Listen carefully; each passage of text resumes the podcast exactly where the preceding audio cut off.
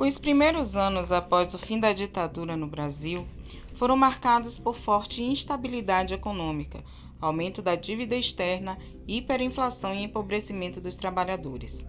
A Constituição de 1988 consolidou direitos políticos que vinham sendo reivindicados pela sociedade, entre eles o direito de voto aos analfabetos, a criminalização do racismo e os direitos da mulher.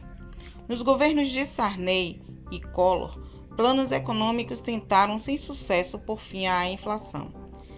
Esta só foi eficientemente reduzida no governo Itamar Franco, por meio do Plano Real, implementado pelo ministro da Fazenda, Fernando Henrique Cardoso, do PSDB. Em 1994, o sucesso do plano econômico favoreceu a eleição à presidência de Fernando Henrique. Em 1998, ele foi reeleito graças à estabilidade econômica que o país viveu em seu governo e uma emenda constitucional que instituiu a reeleição. A crise econômica iniciada em 1999 favoreceu a eleição do candidato da oposição Luiz Inácio Lula da Silva, do PT. Denúncias de corrupção envolvendo membros do partido do presidente da base aliada não abalaram a popularidade de Lula, reeleito em 2006. Seu governo foi marcado por programas sociais de grande impacto, como Bolsa Família.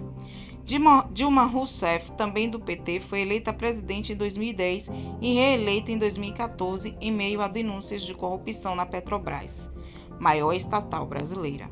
Para combater esse tipo de prática, ela propôs em sua campanha eleitoral uma ampla reforma política. Porque Muitos dos direitos que hoje possuímos no Brasil foram reivindicados pela sociedade organizada após o fim da ditadura.